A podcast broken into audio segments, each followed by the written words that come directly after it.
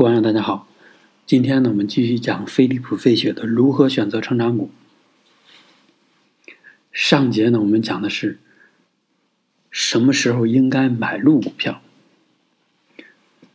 那今天我们开始讲什么时候应该卖出股票，什么时候不要卖出你的股票。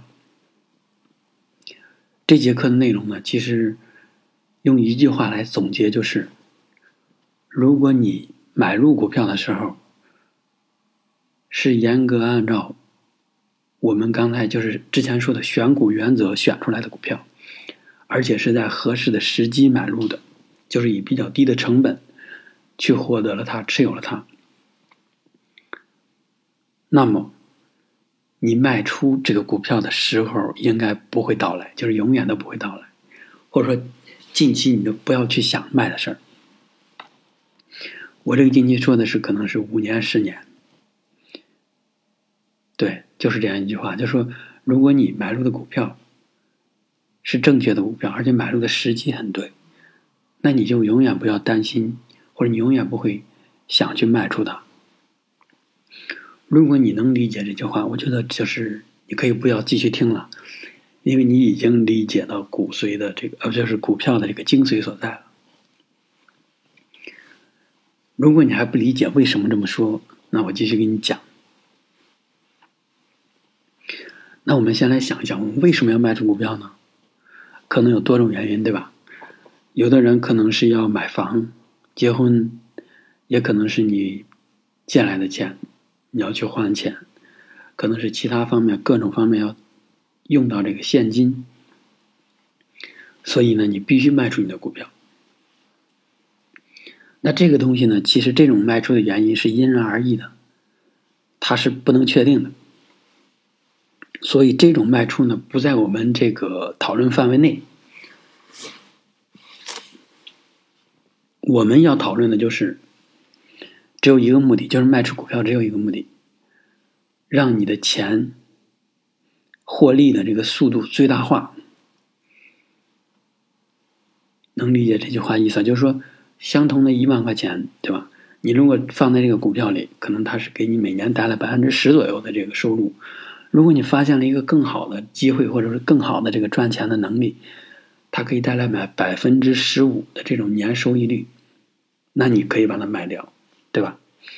就是赚钱，就是卖股票，只有一个目的，让你的钱以更快的速度去赚钱。我们就是奔着这个目的去卖出股票。那这个目的呢？下面其实分作者又讲了三个情况，就是会出现这种情况的三个例子吧。第一个呢，就是说。你在买入这只股票的时候，觉得它很好，但是一旦你持有以后，随着时间的推移，你发现这只股票并不好，也就是说，你之前的买入是一个错误的决定。这种情况下，你可以卖出股票，也就是说，你弥补自己以前犯下的一个错误。当然，就是如果作为一个投资者。你要说我真的犯错了，所以你还得有一个很强大的、勇于面对自己、面对现实的这么一个心理。如果你呢，即使犯了错也不承认，那可能你就会还会继续买更多，或者说就是不再卖出，就是不会卖出这种股票，即使他赔了很多也不卖出。作者的观点就是说。如果你能正确的面对自己，勇于面对自己的内心，对吧？面面对自己犯下的错误，你应该快速的或者说是止损卖出你的股票。在作者看来，就是你损失个百分之二十，对吧？跟你未来要赚的那个百分之百比起来，微不足道。所以呢，你何必在意呢？你就赶紧把这个错误就是做一个了结，然后去买更好的股票。但是在这里呢，其实我自己是不太同意这种观点的。为什么？因为我其实相信的是巴菲特那句话，就是说，永远不要赔钱买出你的股票，对吧？这是你炒股的第一原则。炒股的第二原则是什么？永远不要忘记刚才我说的那个原则。所以呢，我觉得就是 分情况。如果你买入的是一家还不错的公司，它可能比你那个预期的低了一点，但它仍旧是一个还不错的选择。我觉我觉得这种情况下，如果你面对的是赔钱或者它跌了，你要做的应该是适当的加一点仓，然后 让这个价格的波动啊更低一点，就是用百分比去考察你这个赔偿呃赔钱的这个比例更低一点，这样当价格在回调的时候，你有机会脱手。对吧？如果说你买的是一家比较好的公司，就是非常好的公司吧。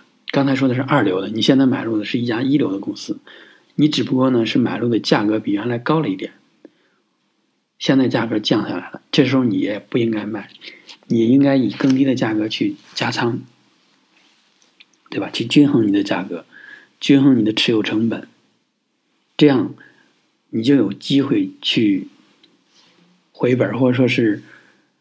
不需要价格涨很高，你就有机会去，就是达到你原来那个持有成本，甚至呢还能获一点利。作者说的其实是第三种情况，就是第三种我说的就是，您买的就是一个垃圾股票，一个垃圾公司。像这种情况啊，我觉得真的是要立即出手了。在这一点上，我是同意作者这个观点的。也不是说怎么说呢，就是不要说太恐慌，太着急出手，因为以我个人经验，就是你出手以后，你会发现它的价格肯定还会是往上涨的，对吧？所以你要耐心的等段一点时间，不要去产生恐慌心理，不要觉得卖不出去了这个股票，对吧？否则的话，如果你能买到这样股票，那我觉得你就根本没有适用，就是没有学到以前的那个选股原则。也没有去应用它，所以你才会碰到这个问题。如果你真的用了前面那个原则，即使你用的不太好，我觉得你可能会遇到二流的公司，你也不会遇到这种垃圾类型的公司。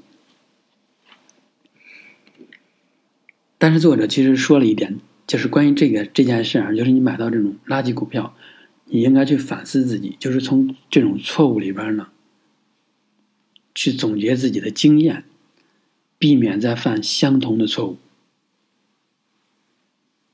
对吧？这一点我觉得还是真正的关键所在，就是你要去总结，无论你是盈就是盈利还是亏损，你都要去总结。好，这就是卖出股票作者认为的第一个场景。那第二个场景是什么呢？就说公司的这个基本面发生了改变，就是由好变坏。这种情况其实也是比较多见的，对吧？可能你比如说一个股票，你买入以后持有了三年、五年，甚至两年，它都有可能出现一个经营层面的一个，或者收入层面的一个变化。导致这种变化的原因可能有多个方面，主要来讲就是两方面，一个是说管理层出现了问题，有可能这个管理层换届了，对吧？下一届的这个能力不如之前。还有一种就是说，管理层自己变得这个，有可能是被以前的业绩冲垮、冲昏了头脑，然后就失去了斗志，开始享用昨日的那个胜利，导致公司不思进取。还有一种就是公司的产品失去了原有的竞争力，而新的产品呢又没有出现。这种情况下，其实它的市场占有率在发生变化。呃，这个事儿说大一点，有可能还是因为整个行业它已经发生了一个比较明显的变化，有可能这个行业从一个热门行业变到了冷门行业，对吧？这都是一些原因。如果由于这些原因导致了公司的这个基本面发生了变化，这种情况你也需要。考虑卖出，但是这种卖出不需要特别着急，不需要恐慌，在一个相对比较价或者比较高的价格，或者一个你认为还能接受的价格去卖出它。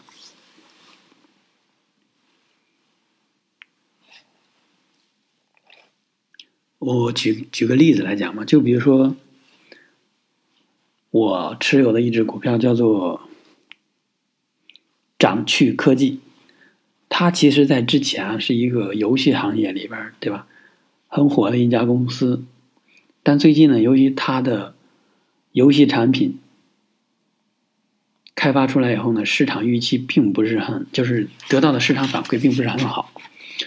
而且呢，因为知道这个游戏的投入也很大，所以他不可能说一不断的去开发新的产品，就是不断的去试错。所以他在每一次试错的背后，其实是有高额的这个投入。因此呢。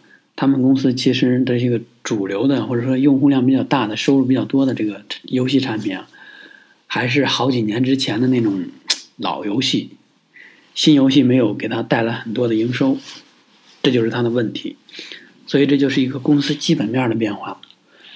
但是我呢，其实因为我自己就是对游戏这些东西呢不太了解，我不玩游戏，只是基于以前的一个基本印象去买入这家公司。买了以后呢，他就。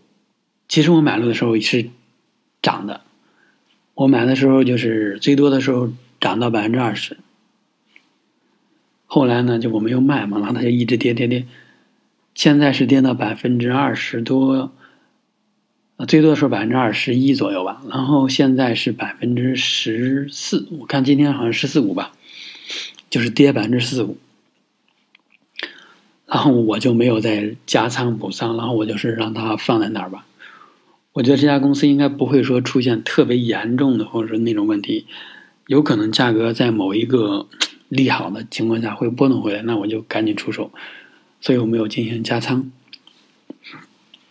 这个就是一个失败的案例，就是说，这个公司的基本面其实已经正在发生变化，或者说已经发生变化，而你恰巧买入了，或者说你买了以后不久它就发生了变化，这种都不是一个很好的投资。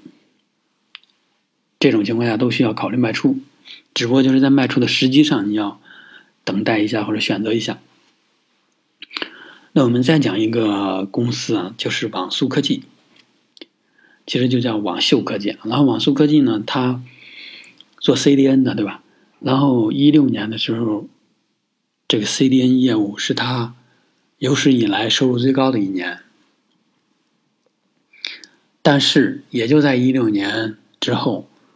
阿里云、什么金山云，还有什么腾讯云，纷纷都提供 CDN 服务，都是网云端的 CDN 嘛。然后跟这种私人就是私有化这种 CDN 还不太一样，但是本质上其实都是 CDN，而且他们提供的价格更低。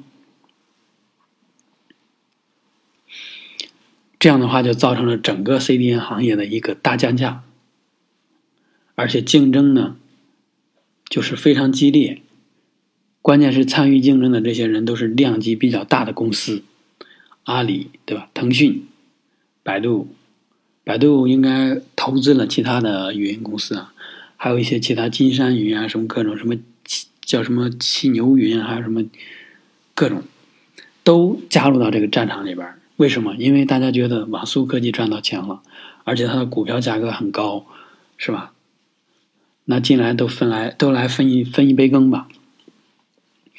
这个实际上呢，就是由于行业的这个整个行业的一个变化，导致了这个公司的这个毛利率下降，成本不断升高，所以就影响到了它的护城河。这个还是我个人理文理解，其实这个东西是一个比较严重的问题。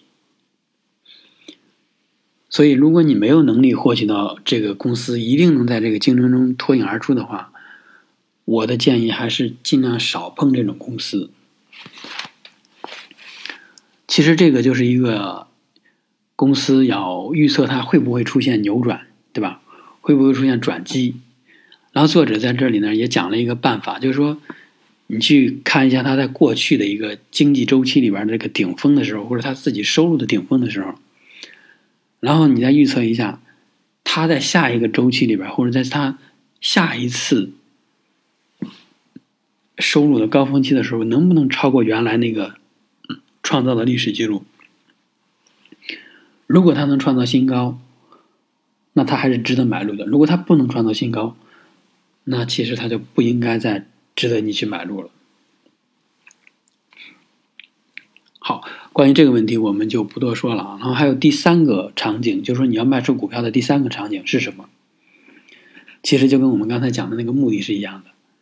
你发现了更好的投资对象，这个投资对象能给你带来更高的回报。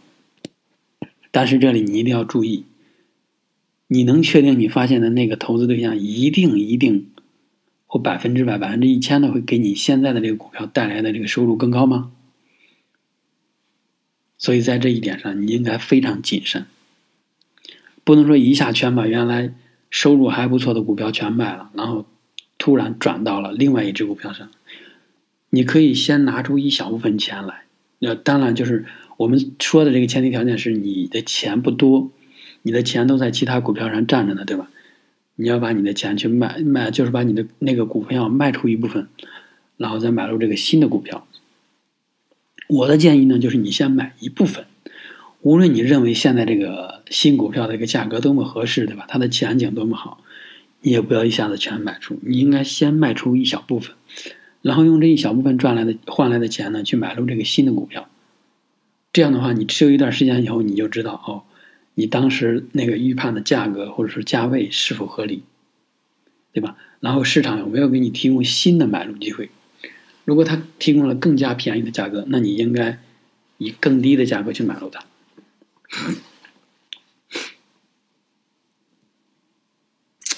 但是这个事儿其实就会。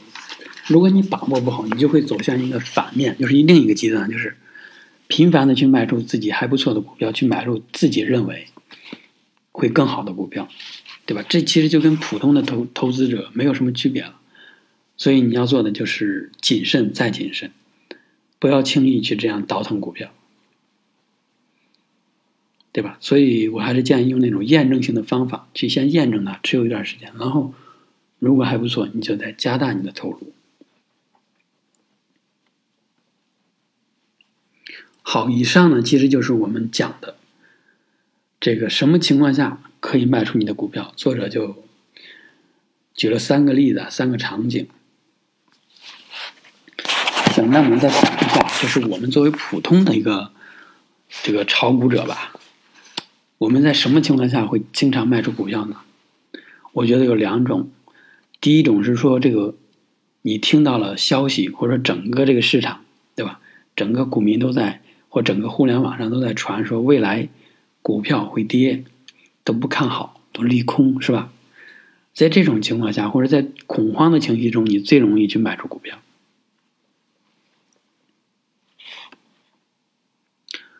那这种这种理由是否合适呢？我我个人认为其实是没有必要的。前提是，如果你的股票真的是挣钱的。它损失一点，比如你现在挣百分之四十，对吧？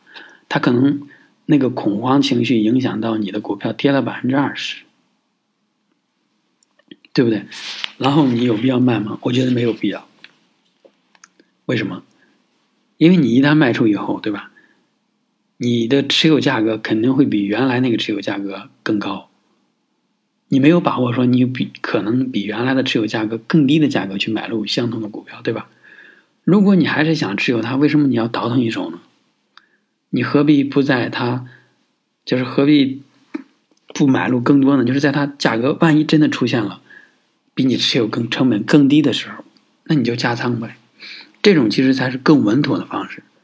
你不要担心去，他说就不用担心说你把原来那个本来能获利百分之二十那个机会浪费掉了。一般人都去这么思考问题，包括我之前也是这样想的。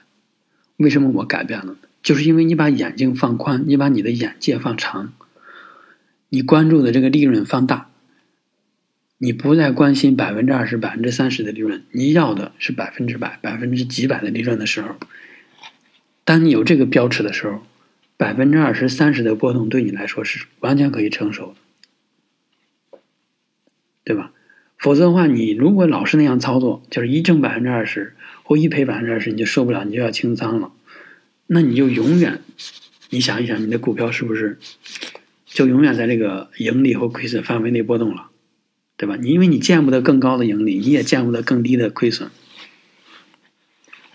刚才我们说的是因为恐惧、恐慌而卖出股票，另外一个原因就是因为你挣钱了，你卖出股票，你要套现，你要获利。这个呢，其实是每一个人都有的一个心理特征，也是正常的啊，包括我自己啊。但是我慢慢的领悟到了这一点，也是经过了自己的一种损失吧。我举个例子，就比如说我以前我看很看好这个，包括现在啊，这个招商银行还有上汽集团，对吧？然后我就买入它，持有。只有半年左右，然后发现，哇，股票价格创新高了，然后我收入也有百分之二十左右。我觉得真的是，就那会儿啊，你，你比如说你今天看到你的股票涨了百分之二十一，对吧？第二天你再看呀，跌回去了，现在挣百分之十九，那会儿你的心情就特别的不好受，或者说你觉得心里边很别扭，你就想，哎呀，为什么我没卖呢？你就担心说。后天会不会跌到百分之十七啊？大后天会不会跌到百分之十五啊？对吧？所以你就持有不了了，你就感觉不行，我得赶紧走，赶紧套现，赶紧挣点钱，把这个已经实现的这个高额利润啊抓在我的手里，这样我才叫挣钱呢。所以，我也是出于类似的想法，就把这些股票卖了。但是当你卖了以后呢，你发现有可能后天它真的跌到百分之十七。但是再往后看，它可能涨到了你原有价格的，就是你的利润可能百分之三十、百分之四十，甚至百分之七八十，真的是这样。我在这个上汽和招商银行，我觉得如果我没有倒腾的一手，我现在挣的应该是百分之七八十，而不是现在的百分之二三十。因此呢，就是你如果看到股票价格而上涨，价格上涨而卖出你的股票，这个其实跟恐慌卖出股票是一样的，都是不太理智的。为了更加形象的描述这一点，其实作者呢举了一个例子。后来巴菲特在一些演讲过程中也用过类似的例子，可能做了一些小的变动。就是说，在你大学毕业那一天，对吧？你要选出你们班上的三个人来，这三个人要干嘛呢？他未来的。每一年的收入都要给你四分之一，但是前提条件是你要把他们毕业后工作第一年的这个年收入乘以十，给他们这这些钱。这个能理解吧？其实就是说，你说你有个同学，你看好他的能力，看好他的人品，看好他的各各个方面啊，所以你觉得未来他应该会是你们班里的富翁。或者说他是能最最能赚钱的一个人，所以你想在他身上分到那个每年的四分之一，前提条件呢就是你要把他在毕业后第一年挣到的这个年收入乘以十，把这个金额的钱给到这个同学，这是不是就类似于你的这个股票价格的这个市盈率啊，对吧？十倍市盈率的价格去给到这个同学，然后呢每年分他的四分之一。所以，如果出于这样一个目的去选同学的话，你会非常谨慎，对吧？同样，出于相似的目的，你去选股票的时候，你是不是一定也会选那些最有潜力的、最能挣钱的股票，对不对？然后，如果你的选择是正确的，你这个同学呢，在每年都给你增加更多的收入，比如他毕业第一年挣二十万，第二年可能挣二十五万，第三年挣三十万，对吧？这也就说明你的收入在增加。你收入在增加的时候，你要卖出你的股票吗？你要说把你同学那边那个每年能获得四分之一那个凭证转给其他人吗？你不会这么傻吧？所以你以这个思维去想，这些优秀的股票给你带来的这些收益，你可能就会理解我刚才讲的，为什么不要因为涨那么一点钱而卖出你的股票。当然，这个说起来比较简单，实际做起来就是当你坐在自己的这个电脑前，看了你的股票价格一个劲的涨，而你自己不去套现的时候，那种感觉也是比较难受的。所以，呃，但是我已经经历过那种套小利，然后失去大利的这种经验啊，所以我我还是相对来说比原来的定力强了一点。所以，如果我讲的这些东西，你现在呢，就是心里边如果已经有数了，但是你还做不到也没关系，至少你知道应该怎么做了。如果你做不到以后呢，你就会卖出股票获利，或者因为恐慌而卖出然后赔钱。在这个过程中，你会再往持续、再往后持续一段时间，你去观察你卖出的股票，你会发现，要么他们就涨回去了，要么就涨得更高，所以。你会后悔原来自己的那个所作所为，也就是说，你在不断一点一点的去拓展你的这个视野和你对于自己盈利的一个预期，这样的话，就等于说你真正见过这个盈利的这个世面以后，你才能够赚到更多的钱。如果你就看不到自己赚到百分之五十、百分之七十，是吧？你就把它卖了，那你如何能见到它翻两倍的时候呢？翻三倍的时候呢？对吧？好以上呢，其实就是我们讲的这个，什么时候应该卖出股票，什么时候不要卖出股票。作者的观点其实也很简单啊，就是我刚才讲的，如果你这只股票是一个好股票，而且这个公司的发展前景也很好，当前和未来的预期都很好，那我的建议和作者的建议都是说，你不要卖出这只股票，你要持有它。而卖出股票的时机是什么？就是公司的性质发生了变化，公司的基本面变坏了，对吧？或者说呢，你发现了更好的投资对象，而你现在又没有钱，你可以卖出。呃，以上呢就是这一节课的内容，叫做什么时候应该呃卖出你的股票，什么时候应该不应该卖出你的股票。我觉得呢，卖出股票的时候越少越好，前提是你买入的股票这个选择是正确的。这个东西就好比是你拿了一棵树，你去种树，每一次卖出就等于把你的树撅起来，就从地上挖起来，然后再找一个坑埋下去，对吧？这个过程其实对树不好，而且还要验证你那个新挖的坑是否有足够的营养。来供给这个树，让它长得更快。如果没有，那你就是一个失败的行为。好，谢谢大家。这一期呢，就是我讲的如何选择成长股。感兴趣的同学呢，可以去雪球上关注我的这个账号，叫做“孙氏价值投资”，跟我这个雪球 ID 是一样的。